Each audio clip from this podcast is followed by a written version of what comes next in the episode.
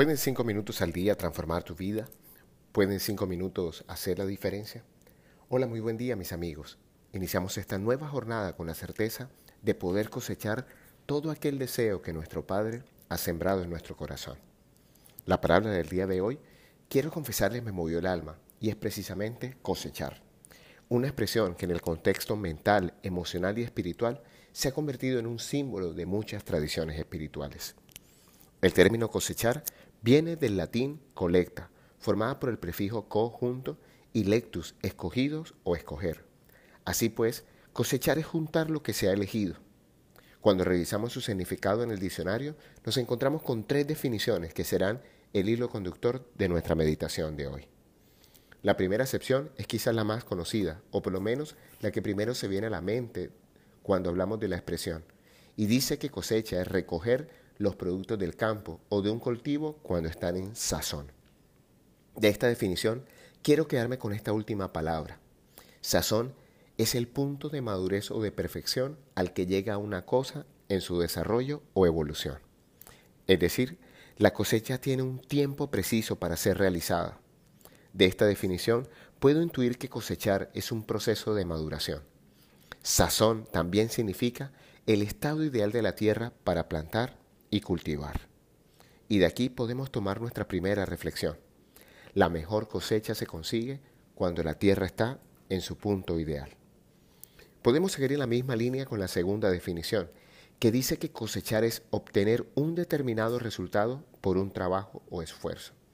En nuestro proceso de desarrollo personal debemos entender que nuestro campo de cultivo es nuestro cuerpo, mente, corazón y espíritu. Cada resultado que tenemos en la vida no es más que la cosecha de aquello que hemos sembrado en cada uno de estos dominios del ser humano. Por eso es muy importante aprender a cultivar con mucha disciplina y dedicación nuestro estado físico, mental, emocional y por supuesto espiritual, para poder alcanzar los mejores resultados posibles en nuestra existencia.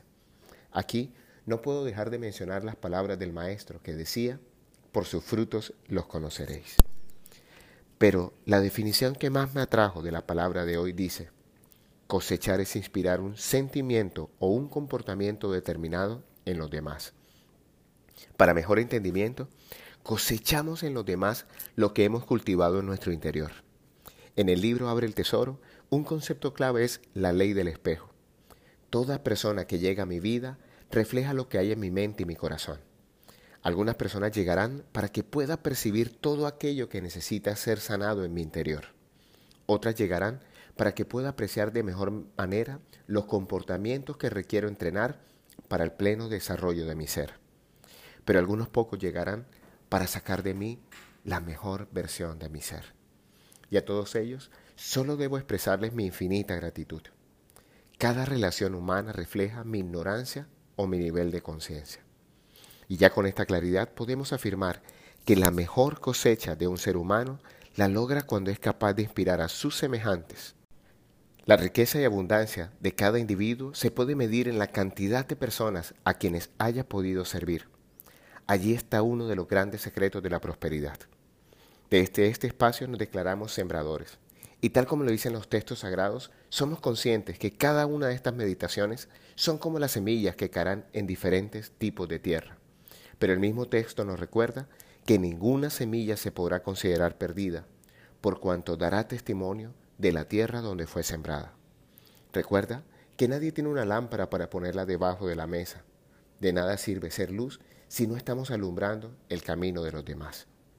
La palabra cosechar, no olvides, viene de juntar lo elegido, y a mi mente regresa otro texto sagrado. Muchos son los llamados y pocos los escogidos. Pero de esto ya tendremos tiempo para meditar. Hoy te habló tu amigo Luis Gabriel Cervantes, desde el lugar de Midas, para recordarte que cuando dedicas cinco minutos al día para ti, te permites cosechar frutos en abundancia. Síguenos en nuestras redes sociales, Instagram y Twitter como arroba Cervantes o en nuestro sitio web www.abreeltesoro.com. Un gran abrazo y recuerda, algo bueno va a pasar.